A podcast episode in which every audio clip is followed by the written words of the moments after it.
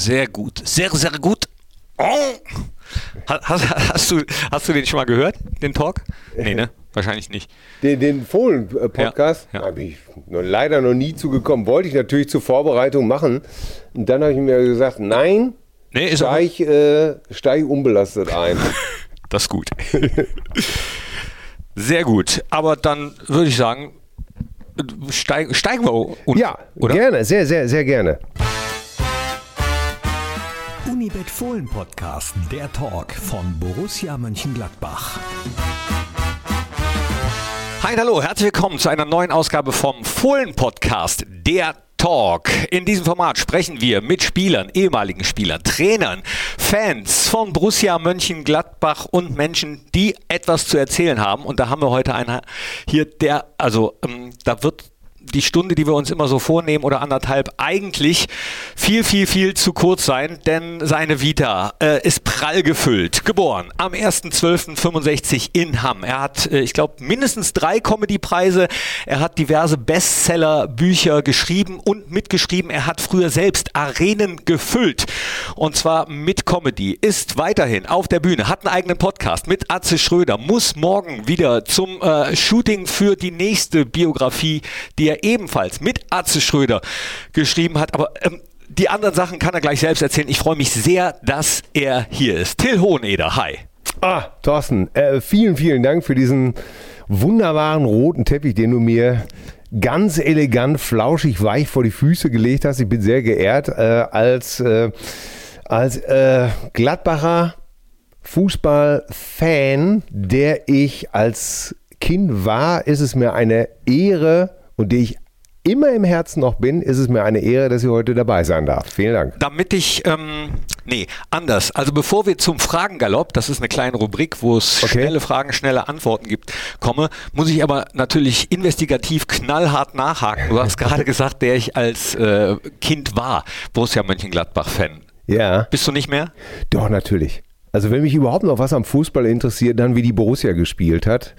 Und wenn mein Blick in die Tabelle geht oder wo ich überhaupt, wenn ich überhaupt noch mal aufmerke, was Fußball angeht, hat es immer nach wie vor noch mit Borussia Mönchengladbach zu tun. Und ich glaube, das werde ich, das will ich auch gar nicht mehr loswerden. Das ist ganz einfach. Das ist gut.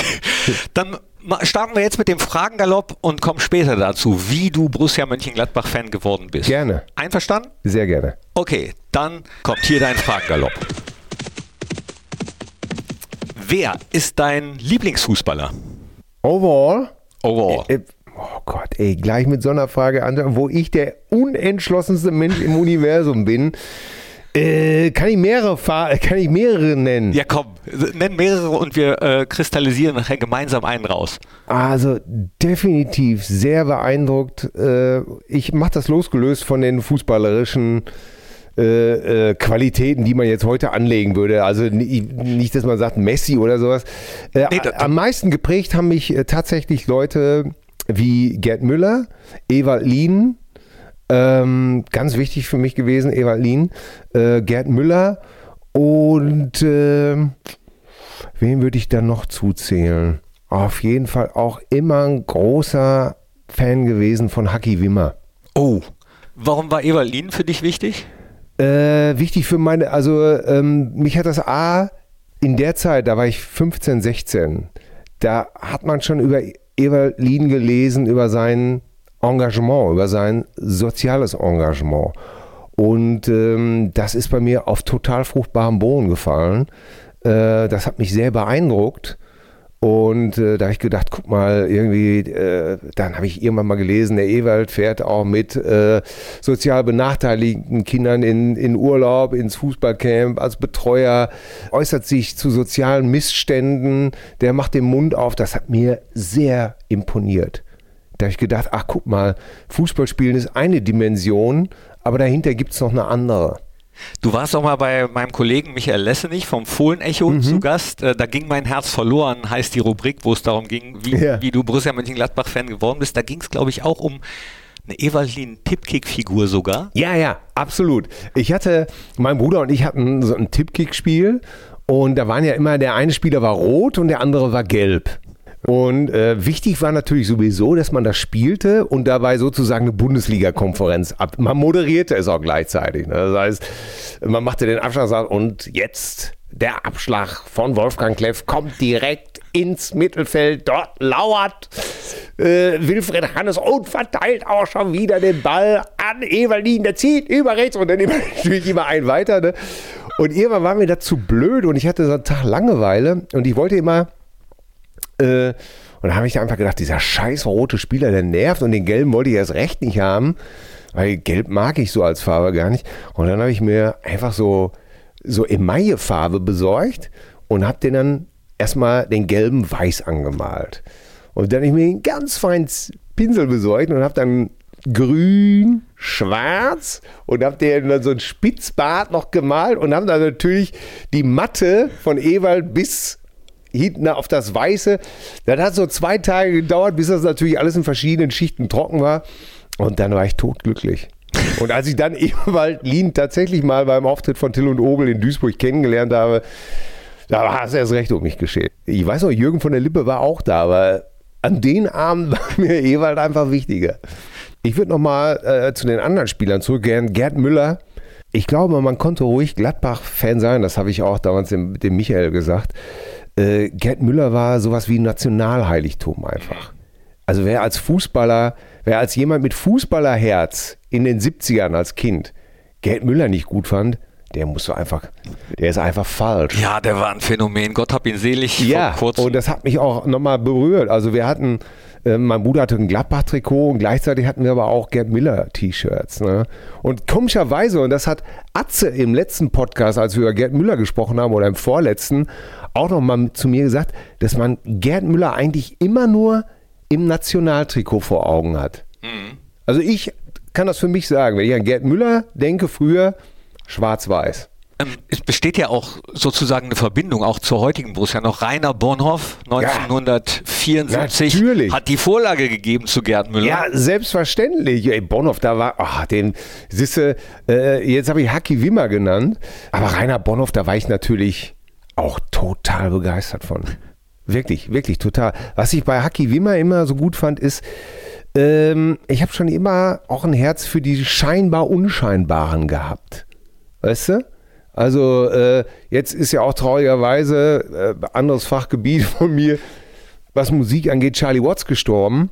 Eigentlich Schlagzeuger der, von Rolling Stones. Schlagzeuger der Rolling Stones. Eigentlich auch neben Keith Richards und Mick Jagger wahrscheinlich der Unscheinbare, aber so essentiell wichtig für das Ganze, dass Keith Richards ähnlich wie Günther Netzer gesagt hat, ohne Haki Wimmer wäre die doch gar nichts auf die Kette gekriegt. ja, für die Nicht-Musiker, Keith Richards, äh, aber das wissen die meisten ja, wahrscheinlich. Gitarrist der Rolling Stones. Äh, genau, und natürlich. Das habe ich in der Aufzählung eben vergessen. Du bist natürlich, äh, was heißt natürlich, du bist auch noch Musiker, hast eine eigene Band, bist selbst äh, Gitarrist und Sänger. Und das Interessante finde ich, dass ich mir vor diesem Podcast hier so ein paar Notizen gemacht habe. Ja. Unter anderem steht darauf, äh, dass eigentlich Haki Wimmer doch einer deiner Lieblingsspieler sein müsste. Ja, natürlich. Weil, wenn man sich deine Biografie anschaut, du auch ganz häufig mit Menschen zusammenarbeitest als Autor oder Co-Autor für deren Biografien, wo du in den Hintergrund trittst, aber ja.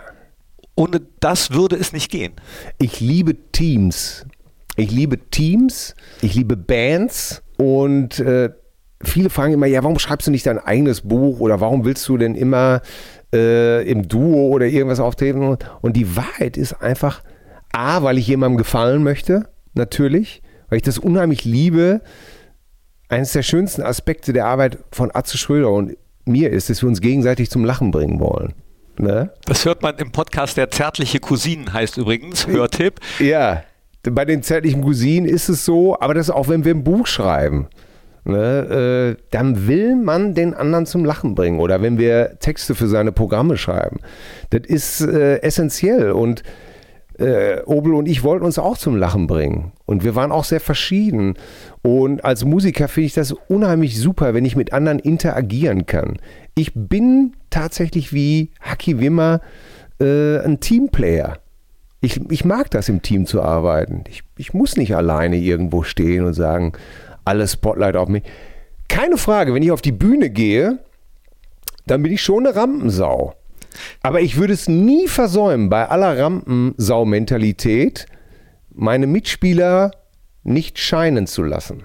Ja, das merkt man auch an deiner äh, Biografie und es ist, ich weiß nicht, ob es daran liegt, dass ihr beide Borussia Mönchengladbach-Fans seid. Tommy Schmidt zum Beispiel. Ah, der oh. liebe Tommy, ja. Shoutout, Tommy. genau, war ja auch mal äh, bei Borussia Mönchengladbach. Die meisten wissen es mittlerweile äh, nicht nur als Autor sehr erfolgreich, sondern hat auch jetzt seine, seine eigene Show. Ja, genau. Und ihr kennt beide das hinter den Kulissen sein, aber eben auch im Rampenlicht, im Flutlicht sozusagen stehen. Die, ja. die, nicht nur die Flanken geben, sondern die Dinger reinmachen. Ja. Ich weiß gar nicht, wie das bei. Redet ihr unter Comedians und Autoren über ähm, Fußball, Vorlieben? Ja, man redet schon über Fußball. Also Atze und ich zum Beispiel reden selbstverständlich über Fußball. Also mit Horst Lichter rede ich jetzt nicht so über Fußball, weil er ist nicht Fußball interessiert und, und Gabi Köster jetzt zum Beispiel auch nicht. Ein Krüger? Ähm, oh, Mike weiß ich gar nicht. Nee, mit Mike habe ich ja auch nicht so viel. Also wenn dann äh, mit Mickey Beisenherz rede ich über Fußball, äh, so das ist ja unsere alte, auch alte Gang, Mickey und, und Atze. Aber Atze und ich, wir reden schon auf, definitiv über Fußball. Und dann habe ich noch ein paar andere Kumpels, mit denen wir auch über Fußball sprechen.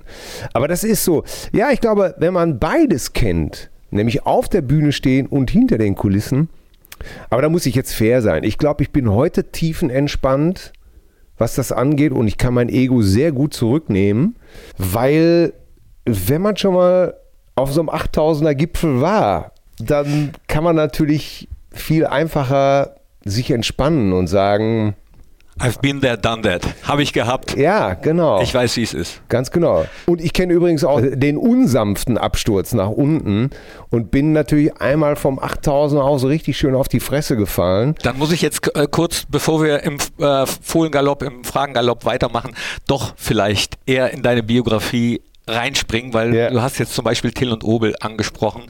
Die Jüngeren werden es nicht mehr kennen, Menschen in meinem Alter auf jeden Fall noch. Ihr wart ein sehr, sehr, sehr, sehr, sehr, sehr erfolgreiches Comedy-Duo.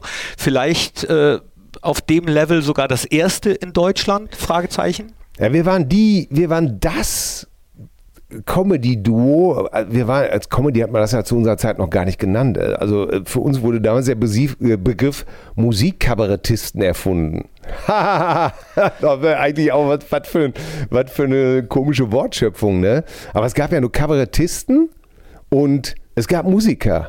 Und dass wir diesen Faden von Otto zum Beispiel aufgreifen. Der euch als legitime Nachfolger auch bezeichnet ja, hat. Oder von Mike Krüger, dass man zu so einer Gitarre lustige Lieder singt, aber das mit Kabarett und mit Parodien vermischt und einfach sagt, nee, wir nehmen nicht nur, sondern, sondern wir imitieren auch gleich die ganze Band, ne, das ganze Lied. Wir parodieren Grönemeyer, nehmen das komplette Lied, zwei andere Strophen oder bei We Are the World. Das war, wir haben, glaube ich, den, nee, wir haben, glaub, nicht glaube ich, wir haben den Rock'n'Roll und die Popkultur in die Comedy gebracht. Wir haben zum Beispiel Sendungen wie das aktuelle Sportstudio komplett parodiert mit Anfangsmelodie. Da, da, da, da, da, äh, ja, da, äh, und dann Grüß Gott, recht herzlich willkommen im aktuellen Sportstudio. Äh, wo sind wir, wo, ja, Harry, wo sind wir, wo sind wir, da sind wir, prima. Äh, Regie, womit geht's los? Äh, Harry, äh, wir fahren mit Fußball. Ja, Regie, danke, wir machen Fußball. Äh, Harry, wir haben ein Problem, wir machen doch erst Tennis. Ja, wir machen Tennis. Ich freue mich, dass er hier ist. Äh, äh Hennes Weißweiler. Äh, eine, den, den ich immer nur Virö genannt habe. Wie? Virö.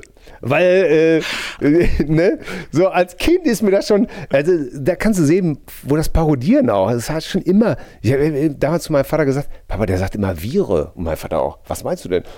Vire, Vire. Du, du weißt natürlich jetzt genau, was ich meine, ne? Ja, klar. Das war für mich Vire. Naja, und Till und Obel war dann sehr erfolgreich und als wir uns getrennt haben, äh, ist uns der Solo-Erfolg nicht vergönnt gewesen. Nicht in der Form wie bei Till und Obel. Und das hatte wirklich zur, äh, zur Folge, dass ich aus dem Pop-Himmel absolut auf die Fresse gefallen bin. So richtig mit diesem, auch mit diesem alten Spruch, nobody loves you when you're down and out. Mhm. Ich hatte für die Leute auf einmal nichts mehr Interessantes, also wurdest du wurde ich fallen gelassen von vielen Leuten wie einfach wie eine heiße Kartoffel. Und wenn ich nicht meine Agentur damals gehabt hätte, mein Manager und ein, zwei Leute um mich herum, die äh, an mich geglaubt haben und mich durchge gepusht haben, dann äh, hätte das auch anders ausgehen können, aber ist es ja Gott sei Dank nicht. Aber sowas gibt es ja auch im Fußball zum Beispiel, glaube ich. Wenn es ähm, funktionierende Teams gibt und Spieler, die das Ding reinmachen und dann denken, ach ja, ich brauche die anderen gar nicht, dann zu einem anderen Verein wechseln und dann auch böse. Du meinst den Mario Götze-Effekt? Ja, äh, ich habe jetzt nicht speziell an ihn gedacht, aber so ungefähr, ja. Ja, vielleicht tut man ihm ja auch Unrecht, weil das ist ja alles immer noch auf sehr hohem Niveau. Aber äh, fällt uns da ein Gladbacher ein, wo man hinterher gedacht hat, irgendwie, na da, der wäre wohl auch besser da geblieben. Och, ganz viele, glaube ich. Wollen wir aber jetzt, äh, wollen wir jetzt nicht vertiefen, oder? Weil Ne, eins- Jupp Heynckes zum Beispiel früher. Ja. Ist er dann na, äh, zu Hannover 96 gewechselt Ja. und dann wiedergekommen. ja, genau. Fällt Ja. mir jetzt als erstes ein. Ja, vielleicht. Äh, Mike Krüger hat mir damals gesagt, Till, ich glaube, die Leute wollten euch einfach beide sehen. Äh, ihr wart so ein Konzept, du warst der etwas forschere, frechere und der Obel der etwas sensiblere, zurückhaltende. Und diese Mischung wie bei Laurel und Hardy, wo man ja dasselbe Phänomen hat, es gibt ja ganz viele berühmte Duos, wo man wusste, dass der, die, die Gegensätze auch gleichzeitig die Stärke sind. Aber dafür muss man alt werden, um zu begreifen, dass die Schwäche des anderen oder auch die eigene Schwäche eigentlich auch die Stärke ist. Es gab bestimmt viele Leute, die gesagt haben, oh, der ist mir, der Till, der ist mir zu laut damals, ne, der ist mir zu laut, der ist mir zu frech. Äh, gut, dass es den anderen noch gibt. Und die anderen haben vielleicht gesagt, ja, der Obel ist ja mehr so der leise Komiker ne, oder der etwas detailverliebtere. Und der andere, du, der schießt sofort mit der Riesenkanone. Tja, Aber ich finde interessant, äh, Obel kenne ich auch. Schöne Grüße, wenn er es hören sollte. ja, Ähm, sonst so richtig aus. er ist ja auch Gladbach-Fan. Ja, natürlich, das hat uns, das hat uns immer vereint. Wie kam das? Auf dem Weg hierhin, wir dürfen bei dir aufzeichnen hier, danke Ja. dafür übrigens, bin ich die Autobahn lang gefahren und da kommt man ja an einigen Bundesligisten vorbei, wenn man nach Hamm fährt von Ja, Mönchengladbach aus. allerdings. Also springen wir dann doch direkt rein. Wieso seid ihr, beziehungsweise speziell bist du, dann Gladbach-Fan geworden? Das ist ganz einfach. A, mein Bruder war Gladbach-Fan. So, und das ist erstmal, das ist erstmal ganz wichtig, wenn man, mein Bruder ist älter als ich und ältere Brüder sind ja immer so ein äh, Katalysator oder überhaupt so ein, so ein Zündfunke. Ne? Ähm, Und mein Bruder war Gladbach-Fan, mein Vater war auch sehr fußballverrückt und fand auch den Fohlenfußball sehr gut. Dieses, dieses Stürmische eben halt. Auch damals schon immer ein Herz für den Underdog gehabt. Das ist bis heute noch bei mir so ein bisschen drin. Dieses, äh, der lauteste ist nicht immer. Und ich fand es immer langweilig, wenn alle immer nur den Besten gut fanden. Weißt du, den Klassenprimus äh, mit dem meisten Geld. Es ist immer so einfach, Bayern-Fan zu sein. Ne, Ich, ich möchte keinen Bayern-Fan dissen und äh, alles gut. Aber ich habe es nie verstanden. Es ist mir zu einfach. Äh, wenn du so einen Verein hast wie Gladbach, dann, dann, dann leidest du ja auch. Du siehst, ah, die haben jetzt nicht so viel Geld. Oh Gott, die müssen den Netzer verkaufen. Die müssen, jetzt geht der schon wieder weg. Um Gottes Willen. Ne? Jede Saison hast du dich gefragt, wer muss gehen? Äh, ähm, kann, kann die Lücke gefüllt werden? Ne? Matthäus geht weg. Ach du Scheiße irgendwie. Ne? Was soll denn jetzt werden? Und bei den so, so Mannschaften wie Bayern, weißt du einfach, ja, die machen dann eben mal das Portemonnaie auf, kaufen das Beste ein. Das ist mir einfach zu langweilig. Kannst du dich noch an dein erstes Spiel im Stadion erinnern? Nee, weil, äh, sagen wir es mal so, also erstmal war Gladbach zu weit weg und mein Vater hat samstags gearbeitet. Der war Vertreter. Ne, der hat so Lexiko Lexikotheken verkauft, äh, Lexika, äh, so, weißt du, Bertelsmann, äh, die gebundene Ausgabe, 20 Bände, Bubs. Ähm, das heißt, er ist Samstag arbeiten gefahren. Äh, der war mit dem Auto weg. Und es war ganz selten, nein, deswegen sind wir nie ins Stadion gekommen. Ich war das erste Mal, als wir in Dortmund gewohnt haben, da haben wir zweieinhalb Jahre gewohnt, da war ich dann einmal auf dem Kindergeburtstag im Stadion beim 8 zu 0 gegen Malta, als Berti Vogts sein einziges Länderspieltor. Da, das fand ich natürlich super, ne? Das war ein Kindergeburtstag. Und später habe ich ein Spiel in Frank äh, gegen Frankfurt, glaube ich, gesehen. Borussia Dortmund gegen, da war ein Freund aus Hamm in Dortmund, hat mich besucht Und äh, dann hat man so gemacht, ja, dann gehen wir halt mal ins Stadion eben halt. Ne? Aber Gladbach-Stadion, Bökelberg damals. Äh, Einfach zu weit weg, viel zu weit weg. Und wie gesagt, mein Vater war gar nicht da. Und dementsprechend äh, war das überhaupt gar keine Option. Ne? Hast du deswegen als Reminiszenz Berti Vogt äh, bei dir im Instagram-Account? Nee. Habe ich den bei, bei mir im Instagram-Account? Um eine Folge von Zärtliche Cousinen zu bewerben, ja. Ach so, äh, nee, das, das ist leider eine andere Geschichte äh, mit Berti Vogt. Äh, das, äh, da, da breiten wir den Mantel der Geschichte drüber aus. Äh, Wir machen weiter im Fragengalopp, der Ja, äh, ich- auch heute wieder eher so ein äh, äh, hindern Zickzack. der Military-Kurs ist, genau. Aber macht überhaupt nichts. Äh, die Fohlen-Fans auch vom Podcast, die sind das mittlerweile Wahrscheinlich gewohnt. gewohnt. Ne? Man kommt von Hölzgen auf Stöcksken. Ne? Aber das ist ja auch das Schöne. Ich habe hier stehen, da du ja auch äh, Musiker bist und Ja. deine Leidenschaft Musik ist, was ist für dich das ultimative Fußball- oder Stadionlied? Äh, You'll Never Walk Alone, natürlich, weil es ähm, ja eigentlich auch gar kein Fußballsong ist, sondern eigentlich ein ganz normaler, eine ganz normale Ballade, Popsong aus Anfang der 60er. Und äh, darum, so wie es heute benutzt wird, gefällt es mir eigentlich auch. Dass es eben halt sagt, du bist nicht alleine, Verbundenheit, das ist schön. Ansonsten tue ich mich äh, sehr schwer mit Songs wie, äh, keine Ahnung, ey, jeder, jeder Fußballverein hat ja meistens irgendeinen Song und ähm, das ist dann meistens nicht meine Vorstellung von einem guten Rocksong. Nee, auch äh, die Elf vom Niederrhein zum Beispiel nicht von uns oder ähm, Nee. äh, oder was auch häufig gespielt wird, jetzt auch bei der EM wieder oder bei der WM davor, hier von den White Stripes, Seven Nation Army. Da, da, da. Ja, ja, ich weiß, ich war, ich war nie ein White Stripes Fan. Ich bin ja eher so der Classic Rock angelegte. Nee, Fußballsongs. You, You'll Never Walk Alone ist ein schöner Song. Okay, nehmen wir den, wenn du sagst, äh, dein Herz schlägt für die Rolling Stones. Ja, für mein Herz schlägt für so viele Bands. Äh, die, die Musik der Stones hat mir ähnlich wie äh, Borussia Mönchengladbach äh, in meiner Zeit als Jugendlicher am meisten bedeutet. Äh, Nie ist Musik ja eigentlich wichtiger als in der Zeit, wo, wo du aufwächst, wo du bewusst feststellst als Jugendlicher, auch deine Eltern haben Fehler, du fängst an, dich am System zu reiben, äh, du entdeckst deine eigene politische Agenda. Und in der Zeit, so 14, 15 bis 17, 18, da war mir Musik extrem wichtig, um auch zu sagen, hier, ähm, ich bin, ich bin, äh, was weiß ich, ich bin links, ich bin Stones-Fan, ich finde The Clash gut. Äh, Du findest ja auch die Attitüde dahinter. Ne? Ich finde Borussia Mönchengladbach gut, weil das, äh, ich mag Ewald Lien, weil er hat mehr zu sagen als nur, äh, gib mal den Ball her.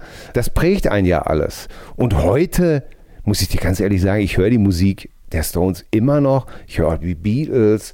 Ich höre auch ich, ich, ich, ich habe aber auch keine Berührungsgrenze. Ich höre genauso gut, äh, was weiß ich, Billie Holiday oder äh, wenn, wenn ein Song von Whitney Houston gut ist, dann, dann höre ich mir den auch an, weil ich bin heute viel weniger dogmatisch, sondern im Alter, äh, ich bin jetzt äh, 55, äh, da denke ich mir einfach, wenn es gut ist, ist es gut. Wenn es dein Herz berührt, ist doch gut. Könntest du sagen, wenn Borussia Mönchengladbach ein Song oder eine Band wäre, welche oder welcher? Nee, das könnte man wahrscheinlich gar nicht sagen, so in der Form. Vielleicht sind sie dann eher The Who.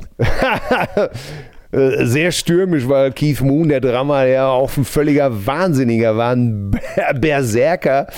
Und natürlich, man, die, die, das, das Schönste, was man von Borussia Mönchengladbach äh, ist natürlich dieser Offensivfußball, dieses drauf losstürmen, dieses, oder wie es äh, der nach dem, nach dem 7 zu 1, wer das nochmal gesagt, der ein Engländer hat es, glaube ich, gesagt, äh, an diesem Tag wäre Borussia Mönchengladbach von keiner, von keiner Mannschaft der Welt zu stoppen gewesen. Und das ist das, woran man sich immer gerne erinnert. Ne? Dieses drauf, dieses Jubelnde, drauf los und losziehen. Oder The Clash würde ja auch gar nicht so schlecht passen zu, zu Borussia Mönchengladbach. Jung, wild, ne? noch nicht satt, äh, ne? weißt du, nicht so dieses äh, Sattsein von Geld und äh, sondern hungrig nach Erfolg, äh, junge Leute. Ah, schön eigentlich. Herrlich. Ja, auf jeden Fall. Dieses 7-1 hast du gerade angesprochen gegen Inter Mailand damals. Ähm, hast, du, hast du das mitbekommen? Also, äh, äh, oder. Ich durfte bis zu einem gewissen Teil aufbleiben, musste dann ins Bett, wusste, wir sind vorne. Und als mein Vater am nächsten Morgen gesagt hat, dass das mit dem Sieg nichts geworden ist, ey, Rotz und Wasser geheult. Wieso denn das nicht? Ja, wieso? Was hat das denn damit zu tun, dass der eine Büchse an den Kopf gekriegt hat? Da können doch die Spieler nichts für. Die haben doch trotzdem gewonnen. Also die, diese ganze kindliche Logik, ne? Das kann man doch nicht machen. Äh, Das hat sich mir überhaupt nicht erschlossen, ne? Das ganze Prinzip nicht. Da waren wir todtraurig, ja. Gab es andere Spiele, die dir ähm, im Gedächtnis geblieben sind vom Borussia Mönchengladbach? Äh, wo war das noch, äh, als äh, war das nicht gegen Liverpool, als Rainer Bonhoff den Freistoff geschossen hat, wo, wo der Liverpooler Keeper den Kopf weggezogen hat, eingezogen hat, als er gesagt hat, was auf ihn zukam? War das nicht das 2 zu 1 gegen Liverpool? Oh, das weiß ich gar nicht. Ja, kann, kann gut sein. das ist etwas, woran ich mich tausendprozentig erinnere. Es war ein, ein Freistoß von Rainer Bonhoff. Hinterher wurde der, glaube ich, gemessen und wurde nachgereicht, dass der Ball circa ungefähr 120 drauf gehabt haben muss. Also für Rainer Bonhoff eher langsam. Ja, und, und ich weiß noch, wie ich das gesehen habe und der Keeper wirklich den Kopf weggezogen hat. So nach dem Motto, da halte ich die Rübe nicht hin. Du hast eben ja schon Harry Valerien zum Beispiel nachgemacht Ja. aus dem aktuellen Sportstudio. Ähm, äh, manchmal bieten sich ja auch äh, Fußballer an, um sie zu parodieren, um sie nachzumachen. Viele machen Mario Basler heute, äh, Ja, heutzutage. ja, zu meiner Zeit war das natürlich, zu meiner Zeit haben wir natürlich, ja gut, das ist klar, äh, äh, da haben wir natürlich den Franz äh, äh, sicherlich, äh, was übrigens, äh, wir haben ihn dann mal auf einer Weltfußballgala als Till und Obel gespielt und haben da so eine Franz Beckenbauer Nummer gespielt, da war ziemlich Schweigen im Raum. Das kam, das kam nicht so gut an beim Franz. Wahrscheinlich nicht nur beim Franz, sondern, das frage ich mich manchmal, ähm, es hat mal jemand dieses wunderbare äh, Sprichwort geprägt, ähm, Fußball ist nicht wie, wie Tod, Leben, Sterben, sondern viel ernster. Ja, als das. Da wundere ich mich manchmal. Und Christoph Kramer in einem anderen Podcast-Format, was wir haben, hat sich letztens auch äh, gewundert, beziehungsweise hat sich gefragt, warum ist der Fußball so manchmal spaßbefreit manchmal, ne? ja. Ja, das ist wirklich, äh, wie gesagt, Weltfußballgala, RTL-Sendung damals, äh, Franz da. Und wir dachten natürlich in unserem Jugendleichtsinn, da laden die sich alle kaputt drüber, ne? Äh, nein. Und auch sonst manchmal, wenn du mit Leuten so diskutierst, so, äh, ähm, oder über Fußball redest und du machst dann irgendwie ein, zwei Witze, dann merkst du ganz schnell, bei Fußball ist unheimlich schnell die Luft raus, ne? Dünnes Eis. Ja, ganz genau, dünnes Eis. Ey, keine Ahnung, das ist echt wirklich eine gute Frage. Warum wird das so ernst genommen, ne? Es gibt ja mittlerweile einige Portale, sage ich mal, die sich mit Fußball und Humor beschäftigen. Fums, Wums. Äh, Ja. Ich selbst liebe das auch, merke aber, dass es nicht so einfach ist, obwohl der Fußball ja so viele Vorlagen bietet. Ja, das ist ja zum Beispiel Borussia Dortmund. Ist ja jetzt ein Fall. Äh, Eine Mannschaft, die ich auch gut finde, ne? Aber wenn du dann natürlich Ja, so das dieses, war leider unser Podcast. wenn du natürlich, nein, also äh, ist ja alles sympathisch irgendwie, ne? Natürlich finde ich die nicht so sympathisch wie die Gladbacher. So, aber dann sagst du zum Beispiel, äh, redst du mit einem darüber äh, und Aki Watzke erzählt was von ehrliche Liebe und was weiß ich nicht alles. Und dann sage ich dann zu, was weiß ich, zu jemand, ja, ich sage immer, Watzke mit seiner ehrlichen Liebe, das ist eine Aktiengesellschaft. Der soll nicht einfach von ehrlicher Liebe faseln. Äh, das ist eine Aktiengesellschaft, die müssen Rapport erstatten, die müssen Umsatz machen. Das hat erstmal nichts mit ehrlicher Liebe zu tun. Ne? Und dann merkst du aber ganz schnell, äh, dass da auf der anderen Seite, äh, oh Gott, was hast du jetzt gesagt? Oh Gott. Ne? Und das finde ich auch manchmal so ein bisschen schade, weil ich habe so ein bisschen heute das Problem mit Fußball wie mit dem Rock'n'Roll, dass mich dieses absolute materialistische, das geht mir so auf den Keks. Äh, Karten für Eric Clapton oder die Rolling Stones oder für Aerosmith kosten über 200, 300, 350 Euro. Das ist doch ein Wahnsinn. Fußballer werden gehandelt für über ist alles okay. Ich will jetzt hier nicht äh, den, den, den Moral, Moralinsauren geben oder so. Aber es ist wie am Rock'n'Roll. Es geht da mittlerweile um Zahlen, die ich persönlich nur noch absurd finde und die mir so ein bisschen diese Leidenschaft so ein bisschen verringert haben. Ich will gleichzeitig auch vermeiden, dass man in diese Falle gerät. Ja, früher, früher war alles besser. Ne? Ja, früher sind wir kicken gegangen. Sind wir auch. Aber wir sind auch kicken gegangen, mein Bruder und ich, in den Ferien, weil wir keinen Computer hatten. Das geht.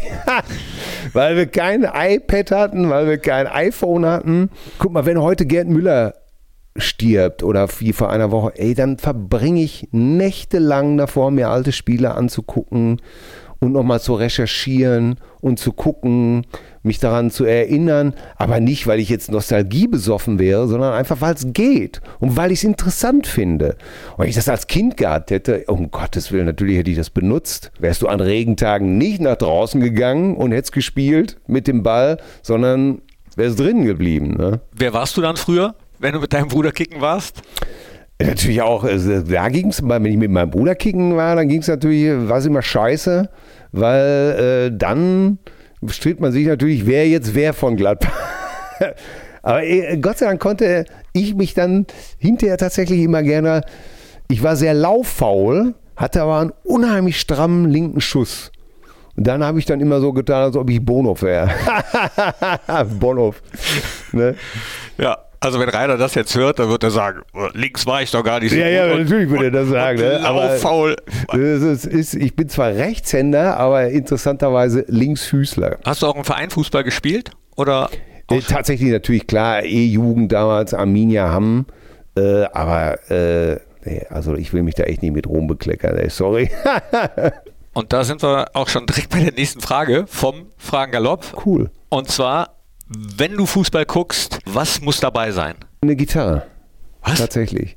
Ja, weil ich nervös bin und ähm, dann sitze ich gerne auf dem Sofa und habe meine Gitarre in der Hand und spiele so vor mich hin. Natürlich äh, eine E-Gitarre unv äh, un unverstärkt, damit es nicht zu laut ist.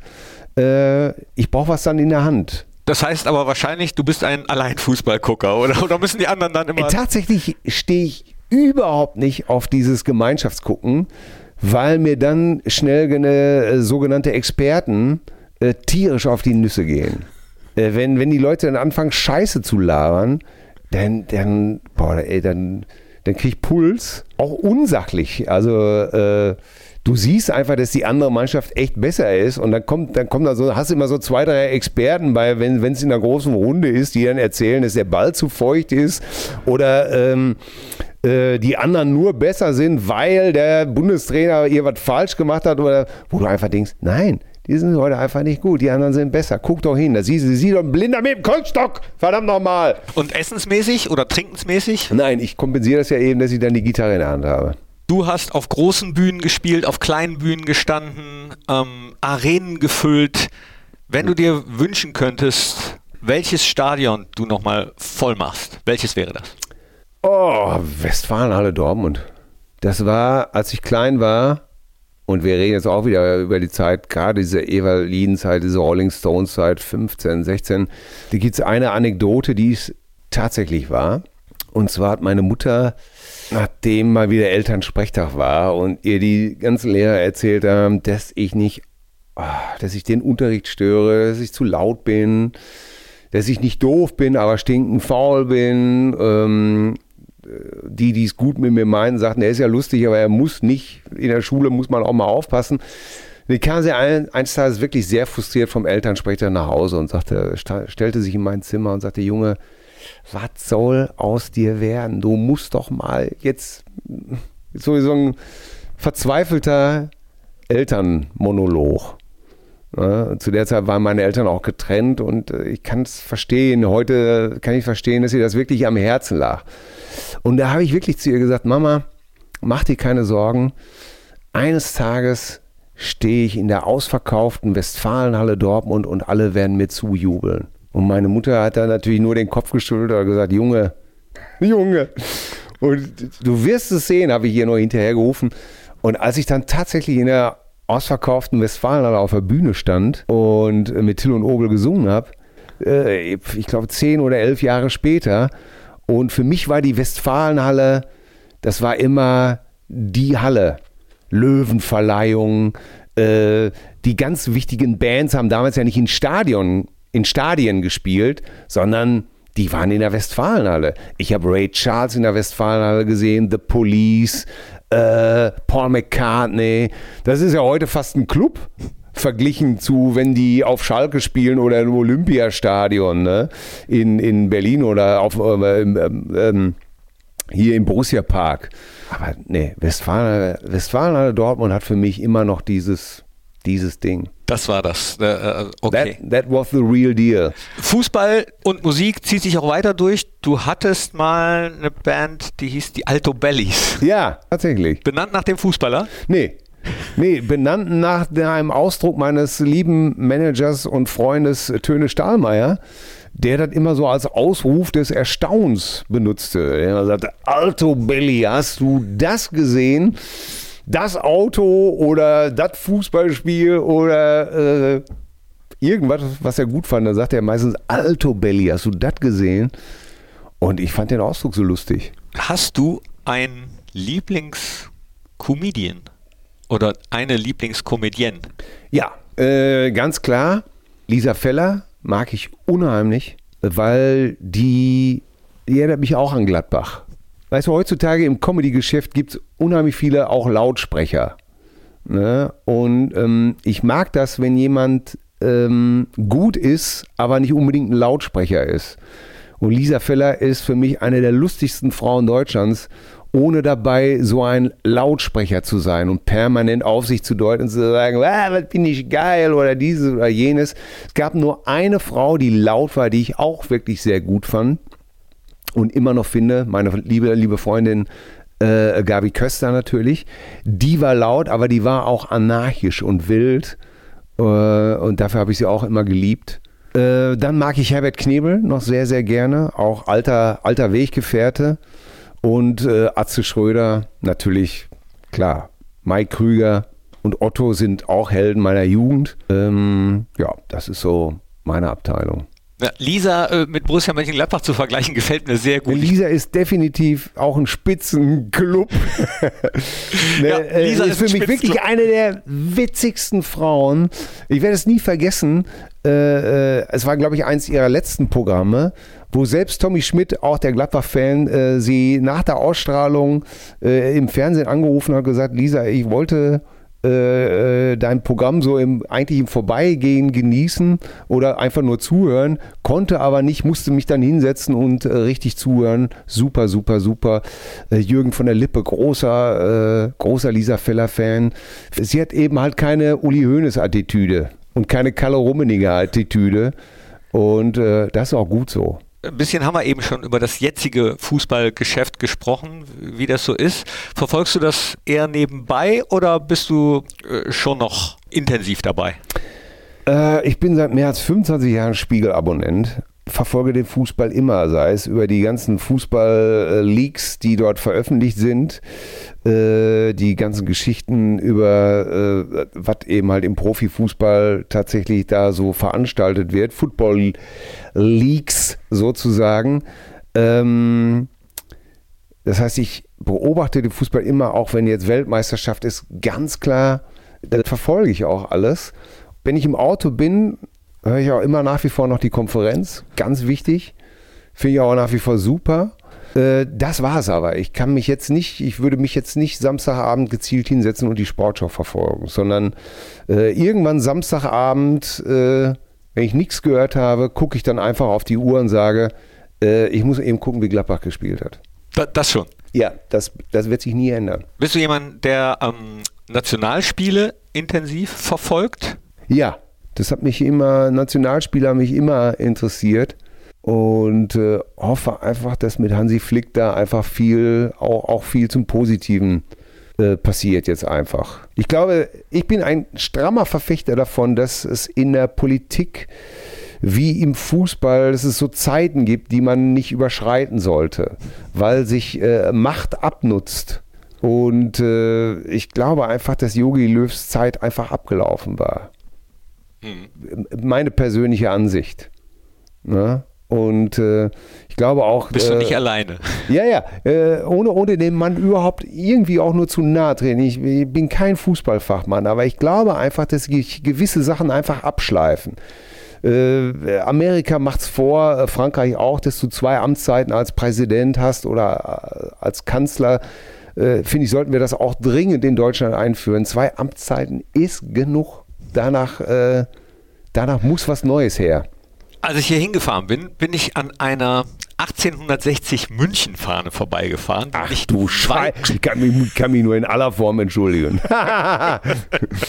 Hier wehen auch noch Schalke-Flaggen irgendwo in der Nachbarschaft. Ne? Und die müssen ja im Augenblick sehr viel aushalten. Aber darauf wollte ich hinaus. Musstest du und musst du äh, aufgrund deiner äh, Sympathie oder Liebe zu Borussia Mönchengladbach dich oft mit anderen auseinandersetzen? Hier im Pott, äh, Nee. ich nenne es mal noch. Nee, und das ist das Irre. Ich weiß genau, worauf du hinaus willst. Ähm, du wirst natürlich oft gefragt, auch gerade wenn du, wenn du in, ein bisschen in dieser Promi-Schiene verkehrst. Ne? Oder als ich damals mit Till und Obel ja wirklich auch ein, ein Star war. Ne? Was ich jetzt natürlich nicht mehr bin in der Form. Was auch übrigens zu den Vorzügen äh, des, des, des, äh, des hinter den Kulissen stehen manchmal gehört. Immer, du kannst vor dem Hardcore-BVB-Fan oder vor dem Hardcore-Schalke, Köln, Hardcore-Bayern-Fan stehen. Du sagst dann, dass dein Herz für Gladbach schlägt. Und ich sage es dir, in 90 Prozent, nein, ich würde sogar sagen, in 95 der äh, Prozent der aller Fälle wird dann gesagt, ja, ist okay. Weil die Borussia einfach wahnsinnig beliebt ist. Punkt. Einfach ein sympathischer Verein. Und egal, ich kann so wirklich den Hardcore-Borussia Dortmund-Fan vor mir stehen haben. Und wenn ich dann gesagt habe, sorry, mein Herz schlägt für die andere Borussia, äh, nämlich die vom Bökelberg, beziehungsweise die aus dem Borussia-Park, war immer okay.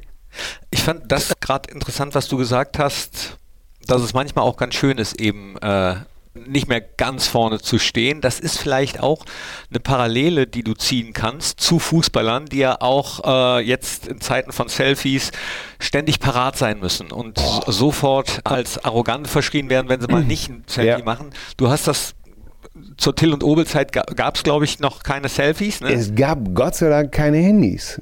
Ne, es, äh, klar, irgendwann so Ende der, der 90er kamen die Handys auf, aber sie fotografierten nicht.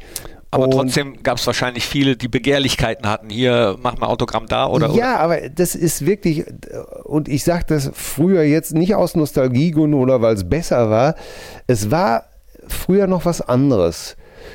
Früher hatten Stars noch so eine Aura. Das Geschäftsmodell ist ja komplett aufgegeben worden durch Instagram. Heute macht sich der Star nicht rar, sondern der Star will über Instagram und Facebook seinem Bewunderer signalisieren, ich bin ganz privat für dich da. Ich lasse dich in mein Haus, ich lasse dich in mein Hotelzimmer, äh, ich zeige dir meine schönen, äh, mein schönes Auto, ich zeige dir äh, meine Katze, meinen Hund. Äh, und das war zu unserer Zeit anders. Ne? Mike Krüger hat mir immer erzählt, er hat es einmal versucht, mit seiner Tochter in den Tierpark zu gehen, in Hagenbeck, und ist von da ab, äh, hat das nie wieder gemacht. Und, ähm, und wenn damals sich, sich dir die Leute genähert haben, dann war das immer noch etwas vorsichtiger und rücksichtsvoller. Nie touchy, nie äh, mit diesem Zugriffsrecht, was viele heute herleiten aus dieser scheinbaren Nähe. Das also das heißt, wenn ich erkannt worden bin, mit, Ohren, dann war es doch schon eher, dass die Leute sehr Distanz gewahrt haben, nicht sofort auf den Rücken hauen, ähm, dass man sich vorsichtig genähert hat äh, und so weiter und so fort, äh, höflich nachgefragt hat. gibt noch eine Parallele zwischen äh, Comedy bzw. Um, Enter Entschuldigung, um das dann abzurunden, ich das heute manchmal sehe, huiuiui, dann bin ich echt wirklich froh, dass ich da aus der Schusslinie bin. kann ich mir vorstellen. Es gibt noch eine Parallele zwischen, ich sag's jetzt mal, dem Comedy-Betrieb und dem Fußballbetrieb, Ja. nämlich äh, beide mussten, wie eigentlich alle, un- unter der Pandemie leiden, aber äh, ich meine natürlich speziell aufs Publikum bezogen, auf Fans bezogen. Ja. Wie hast du das empfunden? Hm. Erstmal fand ich es richtig, dass das so passiert ist, auch wenn das viele nie hören wollen oder auch vielen nicht schmeckt, aber ich habe es als, als erstmal als richtig empfunden. Aber wie fandest du zum Beispiel Fußballspiele ohne Publikum oder wie fandest du Auftritte vor Autos, in Autokinos? Ja, schrecklich. Ganz einfach. Ich habe es mit Atze einmal gemacht. Wir haben zärtliche Cousine Auftritt gemacht im Autokino. Äh, die Leute waren sehr nett und haben gehupt und so. Aber das ganze Konzept fand ich als Künstler schrecklich. Ich möchte nicht vor, ich möchte den Leuten ins Gesicht gucken, wenn ich auftrete. Tretet ihr jetzt demnächst wieder auf? Wir haben unsere Tour verschoben, erstmal wieder um ein Jahr. Das zweite Mal jetzt, weil es nach wie vor indoor noch kein schlüssiges Konzept gibt, weil sich natürlich die Bundesregierung äh, keine klaren Ansage macht, sondern es auf die Fußballclubs zum Beispiel abwälzt. Macht ihr doch mal schön euren Fans Vorgaben. Ne? Oder natürlich auch auf die Veranstalter und auf die Dings äh, abwälzt irgendwie. Und wenn du dann aber 500 Karten verkauft hast und du kannst nur 200 reinlassen, dann äh, ist ja niemandem geholfen. Dann fehlt Geld. Geld, um die Leute zu bezahlen, Geld, um die Künstler zu bezahlen. Der Veranstalter kommt nicht auf seine Kosten. Wie soll das funktionieren? Und das ist ja im Fußball wahrscheinlich genauso. Dann mit dem Hintergrund, dass äh, äh, wenn du jetzt Leute dann ins Stadion, äh, die dann positiv sind und dann wieder alles, äh, alles in Quarantäne und alles wieder in Schutt und Asche gelegt wird, ähm, da kann ich Vereine verstehen, die sagen, wir machen nur noch 2G. Mhm. Kann ich verstehen. Ob ich das alles, wie ich das alles finde, steht ja auf einem ganz anderen Blatt. Ich kann es erstmal verstehen. Das nächste Projekt, was ansteht, welches ist das? Äh, ich schreibe gerade mit Atze Schröder äh, seine Biografie. Aber jetzt Sicherlich auch ein Grund, weil wir gesagt haben, okay, wir können nicht auf Tour gehen, äh, wir wollen Zeit miteinander verbringen. Wie können wir die Zeit sinnvoll nutzen? Dann ist damals diese Geschichte bei Markus Lanz passiert äh, wo Atze sich bei dieser Holocaust-Überlebenden äh, sozusagen für die Taten seines Vaters, die zwar also äh, stellvertretend einfach entschuldigt hat und gesagt, mein Vater hat im Krieg bestimmt keine schönen Dinge angestellt. Äh, Sie sind leidtragendes Kind. Ich möchte und dann kam der Markus Lanz mit der Geschichte raus, was hätte dein Vater jetzt zu dieser zu der Eva gesagt und dann hat Atze ja gesagt, er hätte sich wahrscheinlich bei ihr entschuldigt. Und da habe ich damals zu ihm gesagt, sollen wir das nicht als, als Punkt, als Ausgangspunkt nehmen? Wie bist du als Atze Schröder zu dem Punkt gekommen, dass du als Comedian, äh, als, und als Entertainer irgendwo sitzt und auf einmal entsteht so eine Geschichte?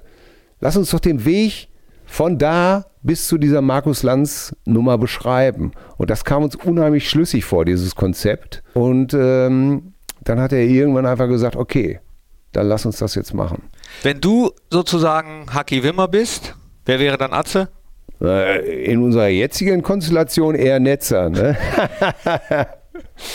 in unserer jetzigen Konstellation, also in unserem, äh, in unserem normalen Schreib- und, und äh, bisherigem Verhältnis. Sicherlich, äh, äh, genau, dann bin ich derjenige, der äh, unauffällig ihm dabei hilft, äh, gute Programme zu schreiben, äh, sicherlich auch gut zu performen. der Mann ist ein begnadetes Bühnentier und er ist einfach schlau genug, einen Aki Wimmer zu haben. Bei den Cousinen ist das natürlich schon wiederum etwas anderes. Die zärtlichen Cousinen äh, dieses Projekt ist natürlich entstanden, unser Podcast, äh, aus dem Bedürfnis, gemeinsam was zu machen, beziehungsweise das hat er angestoßen, nicht ich. Er hat mich eines Tages angerufen und hat gesagt, äh, hast du nicht Lust, mal wieder auf die Bühne zu gehen? Hast du nicht Lust, mit mir zusammen was zu machen? Und daraus ist es eigentlich auch so ein bisschen entstanden. Klar, für viele leuchtet da als erstes natürlich der Name Atze Schröder ähm, nach außen hin. Und das ist ja auch völlig richtig so.